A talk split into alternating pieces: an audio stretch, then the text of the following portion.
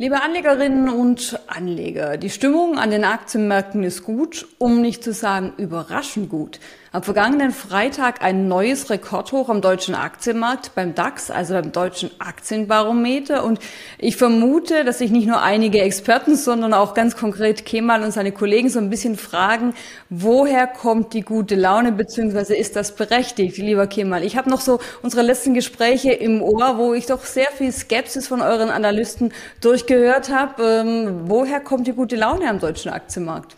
Ja, guten Tag, Conny. Hallo.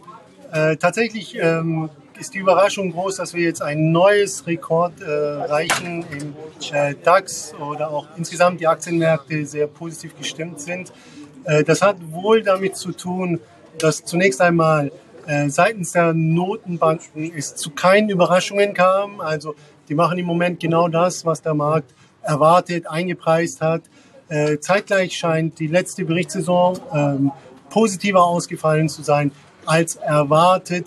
Insbesondere die ganzen, äh, die ganze Chip Shortage, all dieser Mangel scheint weitestgehend behoben für die Industrie und das äh, wirkt sich freundlich auch auf den deutschen Aktienmarkt aus. Ähm, die Auftragslage äh, schien eher gut zu sein und äh, bisher hat sich die Konjunktur doch wacker gehalten. Äh, wir glauben nicht, dass sich das äh, so lange halten wird. Wir glauben, dass wir allmählich ein Hoch der Stimmung erreicht haben dürften. Für uns äh, sind die Bewertungen schon äh, wieder zu hoch. Aber im Moment ähm, scheint der Markt eher diese positiven Tendenzen einzupreisen. Und zeitgleich äh, glauben unsere Analysten, dass die Markterwartung ist, dass die Inflation länger hoch bleibt als erwartet. Und äh, das könnte dazu führen, ähm, dass, dass man die Inflation eben auch mit höheren Preisen äh, einpreist in den Markt. Und damit, äh, Stichwort Inflation, kommen wir natürlich gleich zu den Notenbanken, denn viele sagen, das könnte auch so ein bisschen der Partycrasher sein. Also wenn die Zinsen äh, weiter steigen, natürlich, man erwartet bei der EZB noch einen Schritt, bei der FED träumt ja der eine oder andere schon von Zinssenkungen. Wenn die Inflation jetzt aber hoch bleibt, dann wird das vermutlich alles so nicht so schnell eintreten. Äh, insofern äh, die Frage, könnten die Notenbanken so ein bisschen den Partycrasher machen, wenn die Zinsen weiter steigen? Ja, die Notenbanken sind aus unserer Sicht in jedem Fall der Partycrasher, aber der Markt hat das ähm, noch nicht, ähm, noch nicht äh, umgesetzt, aber die, das Zinsniveau ist vergleichsweise hoch. Das wird aus Sicht unserer Analysten die Konjunktur drücken. Auch wenn die Federal Reserve jetzt eine Pause eingelegt hat, steigt mittlerweile die Markterwartung, dass wir im Juli eine weitere Zinserhöhung äh, sehen werden. Bei der Europäischen Zentralbank äh, glauben wir, dass die EZB die 4% anpeilen wird. Das äh, wurde auch schon von Frau Lagarde bestätigt, dass ähm, Entschuldigung, sowohl von Jerome Powell als auch von äh, Frau Lagarde, dass das bisherige Zinsniveau sich noch nicht ausreichend in der Inflation niedergeschlagen hat. Aber das, insgesamt ist das Zinsniveau so hoch, dass unsere Analysten erwarten, dass in der zweiten Jahreshälfte die Konjunktur sich eintrübt, wir in eine Rezession schlittern, die Gewinnaussichten der Unternehmen äh, sich verschlechtern werden und äh, deshalb glauben wir, dass all das äh, sich äh, bald auch in den Kursen bemerkbar machen wird. Wir halten im Moment insbesondere die Allokation an den Aktienmärkten für überbewertet.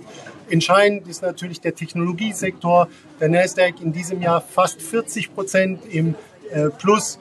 Äh, das ist unerwartet hoch. Sicherlich äh, dem positiven, dem starken Ausblick der künstlichen Intelligenz geschuldet. Hier haben wir Nvidia gesehen, Microsoft, ähm, äh, Amazon, die, die jetzt äh, gerade in diesem Segment sehr viel Euphorie bei den Anlegern äh, genießen.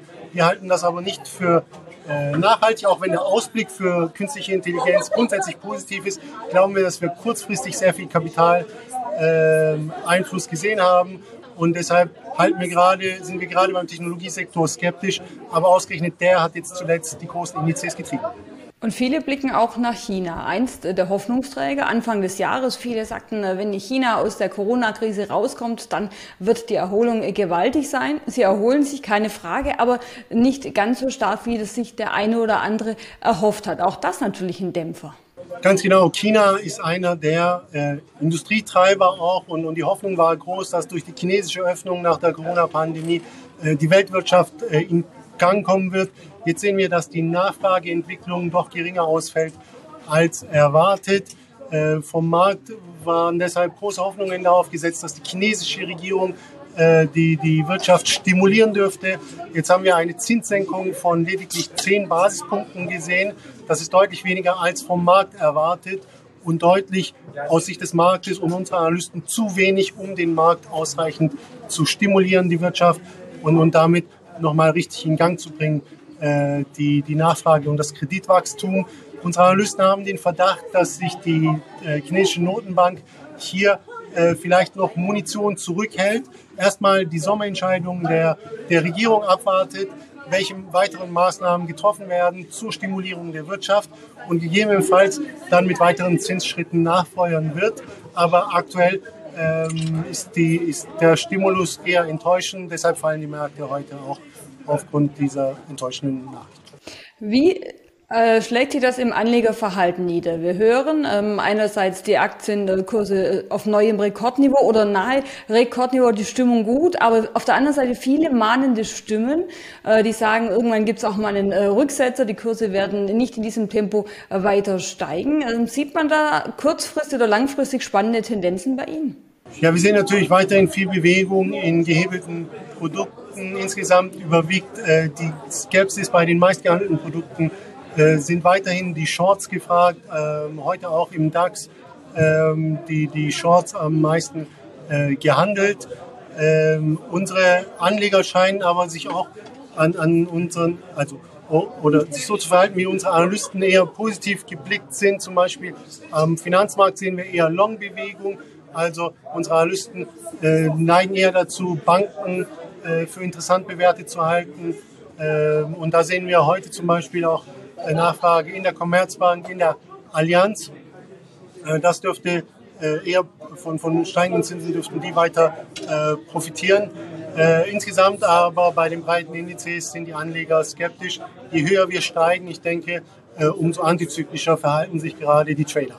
Und jetzt die spannende Frage, wen hat man denn eher im Fokus oder im Visier, die USA oder den äh, deutschen Aktienmarkt? Ich meine, gel gut gelaufen sind beide. Der US-Tech-Werte gar keine Frage mit einer ähm, extremen Rallye. Das erfreut natürlich viele Anleger, die auch dabei waren, nachdem ja zwischenzeitlich das ganz anders aussah.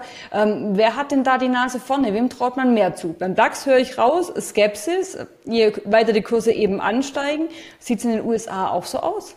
Tatsächlich äh, sind unsere Analysten eindeutig positioniert, nämlich für Europa. Da haben wir mit Sicherheit die viel interessanteren äh, Bewertungen.